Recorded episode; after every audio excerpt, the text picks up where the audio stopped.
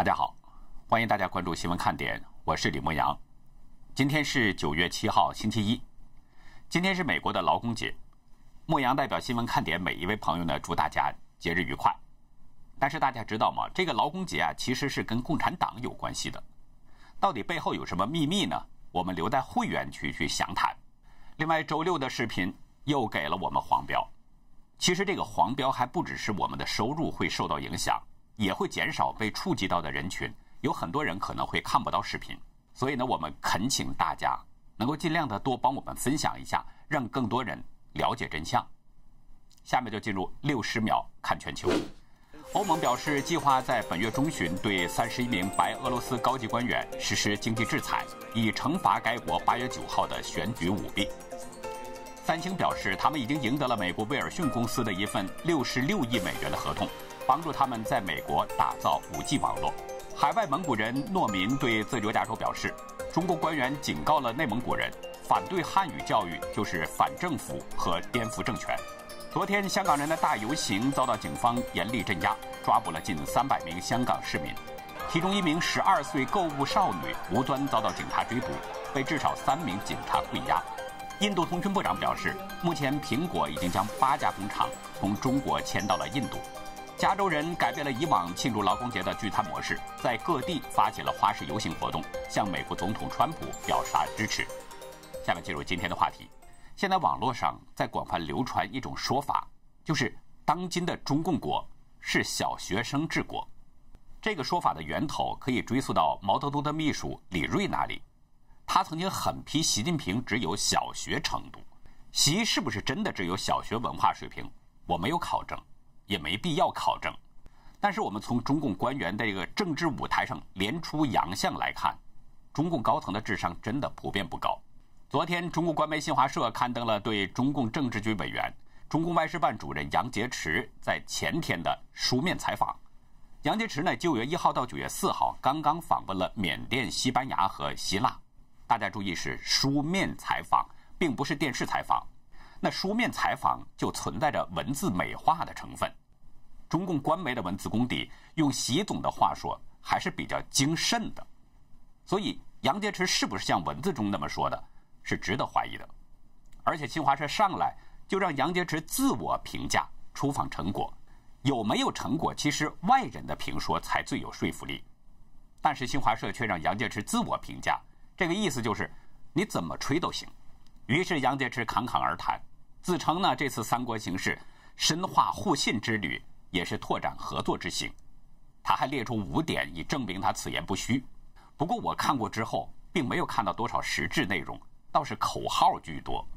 文字中说呢，杨洁篪表示他与三国领导人达成高度共识，三国赞同中方主张和理念，中国同三国均反对将疫情政治化，对别国污名化。文字中还说。个别大国唯我独尊、强权霸凌，以冷战思维煽动冲突对抗、毒化国际关系等等。杨洁篪没有提到是哪一个国家，也没有说明这个个别大国指的是哪一个国家。但是稍微有点智商的人都清楚，这就是在骂美国。杨洁篪代表三国骂美国，让人怀疑，因为那三个国家并没有表态，而是杨洁篪自己说的。所以那三个国家是不是像他说的那样，就有很大的疑问了。四号，美国国务卿蓬佩奥在休休伊特广播节目中表示，当今中国，维吾尔人、藏人甚至蒙古人的基本人权都出现严重恶化。中共在中印边境增派兵力，表明中共希望在全球实现霸权统治。蓬佩奥指出，中共就是要一些小国、穷国把北京当作中央王国。要他们向北京进贡，把他们变成附庸国。国务卿表示，中共这样做已经有很长的历史，对全世界构成巨大的风险。目前，川普政府呢，他说正在每一个方面对中国进行回击。蓬佩奥强调，在各个方面，无论是外交还是经济，美国都在顶回去。美国不会再像过去或者右脸被打转过左脸。美国将要求中共以我们要求其他国家所有国家的那个同样方式来行事。我们在五号的节目中就已经说过了，中共的一系列行为表现已经震惊了白宫。川普和他的那个官员们在固守着道德传统，根本不相信中共有这么流氓。就拿川普来说，他认为同样是一国领导人，我尊重你，你也应该尊重我。领导人之间，特别是一国首脑，怎么可能会欺骗呢？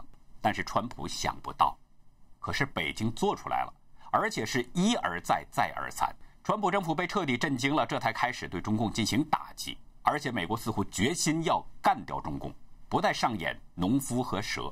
刚才我们说了，杨洁篪接受书面采访是因为可以文字美化。不过即使这样，出访欧洲五国的中共外长王毅，他也没有享受到新华社采访这种待遇。原因很清楚，战狼外交咬到了铁板，不仅没有缓解国际对中共的批评，反而是给北京当局添了不少的乱。中共对欧洲的外交关系。蒙上了一层阴霾。王毅出访期间，捷克参议长维特奇呢正好率团对台湾进行访问。当时王毅就口出恶言，声称是让维特奇为自己的短视行为和政治投机付出沉重代价。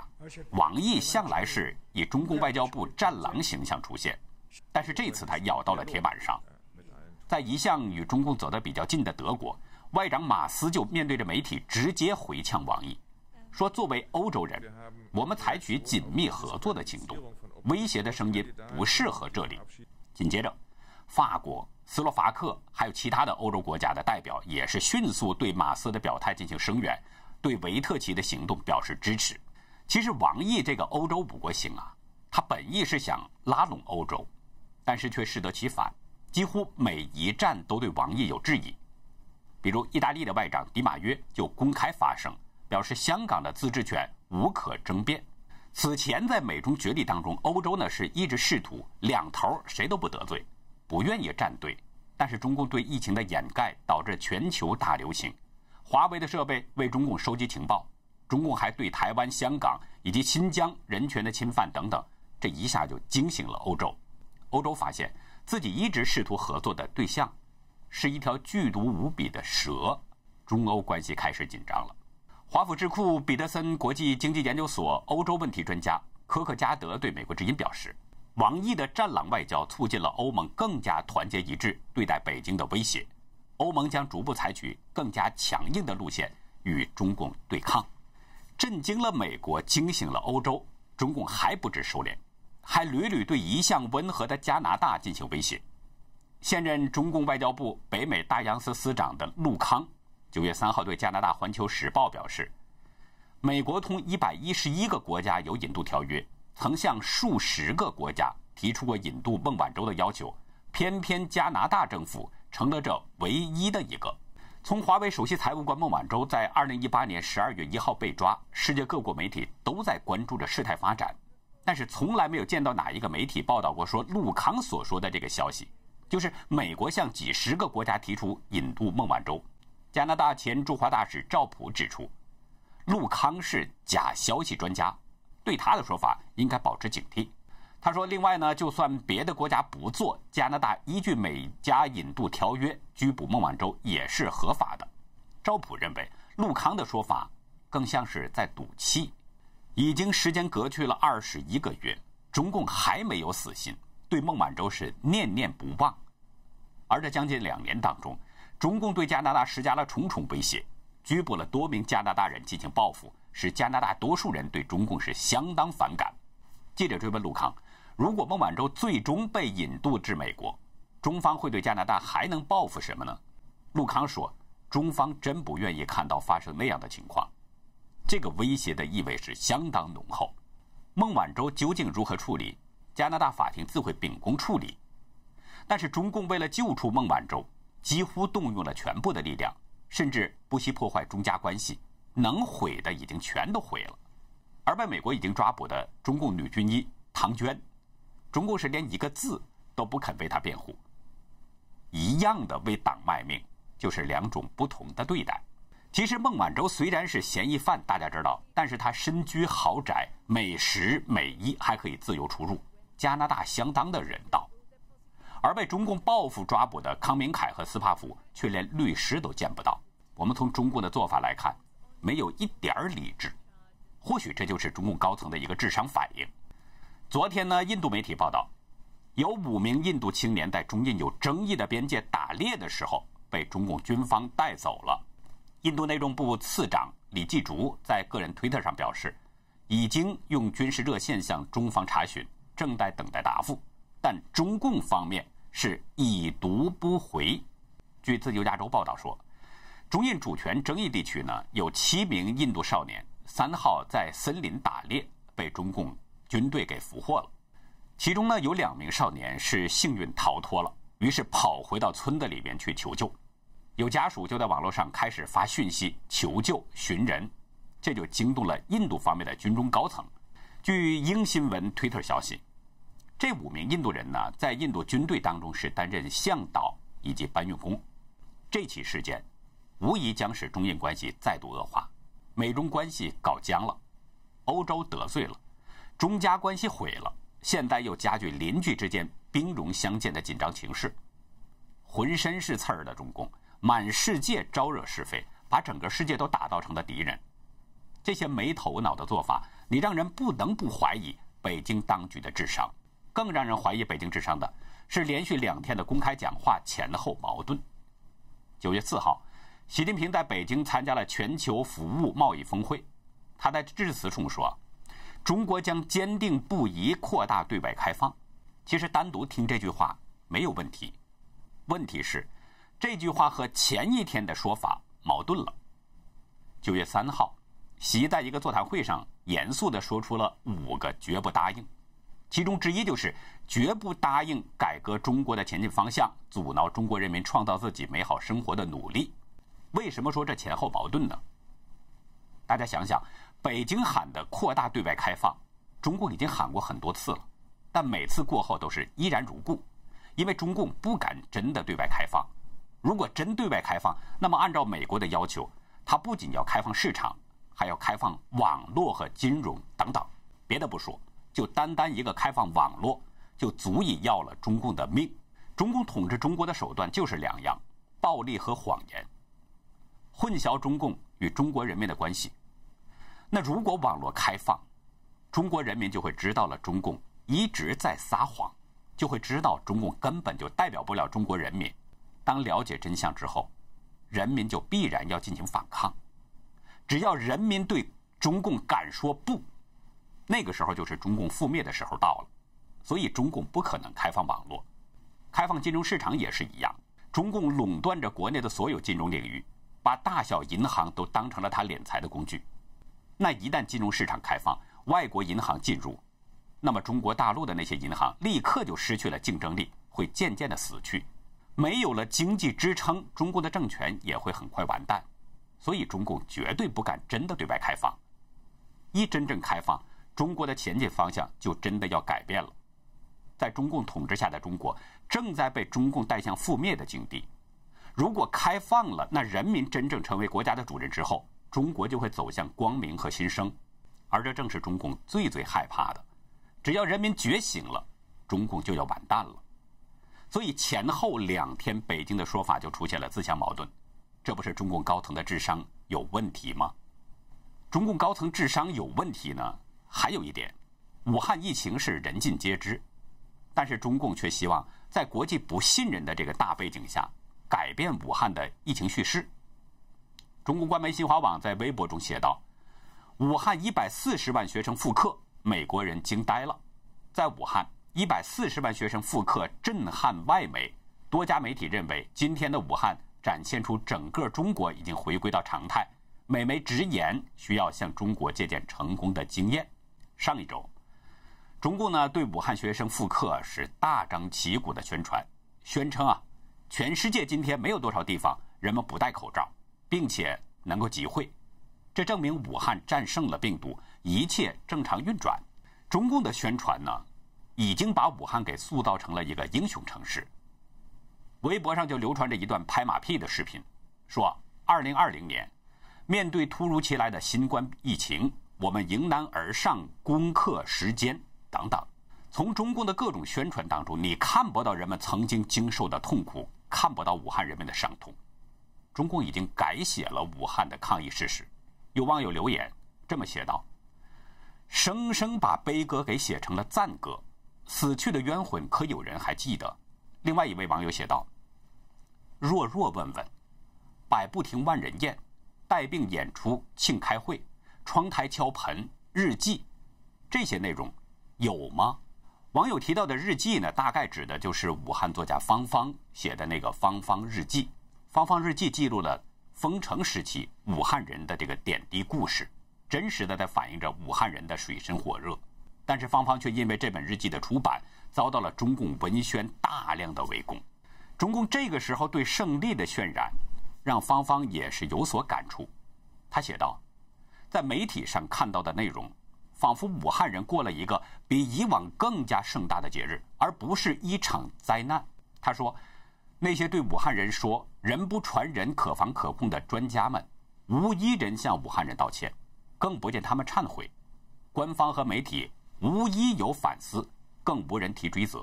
不幸而死的人们可怜，活着的我们可悲。眼睁睁的事实，中共可以选择性的宣传，掩盖事实真相，把悲情给你宣传成一个喜庆，丧事喜办。在中共的统治下，中国从来都不缺少这样的事儿。四号呢，大陆媒体披露了这么一件事儿。杀人犯被判十五年有期徒刑，但是一天牢都没有坐过，并且正式刑满释放了。网友称之为是“云服刑”。这件事儿就发生在正在被中共强推双语教学的内蒙古。一九九二年呢，当时只有十七岁的巴图孟和与当时只有十九岁的白永春两个人发生口角，随后巴图孟和用刀就捅伤了白永春，造成心脏破裂死亡。一九九三年呢，巴图孟和被以故意杀人罪判处了有期徒刑十五年，但是在判决生效之后，巴图孟和就申请保外就医，并且直接从看守所回家了，并没有入狱。二零零七年五月，巴图孟和拿到了狱方开具的刑满释放证明书，随后摇身一变，成了当地的会计，还成了村主任，加入了共产党，随后呢，又成了旗人大代表。大陆半月谈杂志呢，经过多方采访核实，终于揭开了巴图孟和保外就医的真相。法院的判决之后啊，这个巴图孟和呢，是以全身水肿、尿血作为理由前往医院检查。就医之后，他的亲属呢就为他办理保外就医手续，并且还成了他的担保人。有多名当事人回忆，办理的手续上有多名当地时任政法机关主要负责人的签字。就凭着这些手续，巴图孟和连监狱的门都没进过，从看守所直接就重获自由了。巴图孟和在2007年在纸上刑满释放之后，立刻又活跃了起来。先是在2008年6月到2009年10月在当地任会计，然后呢，2009年10月到2017年5月又成了村主任。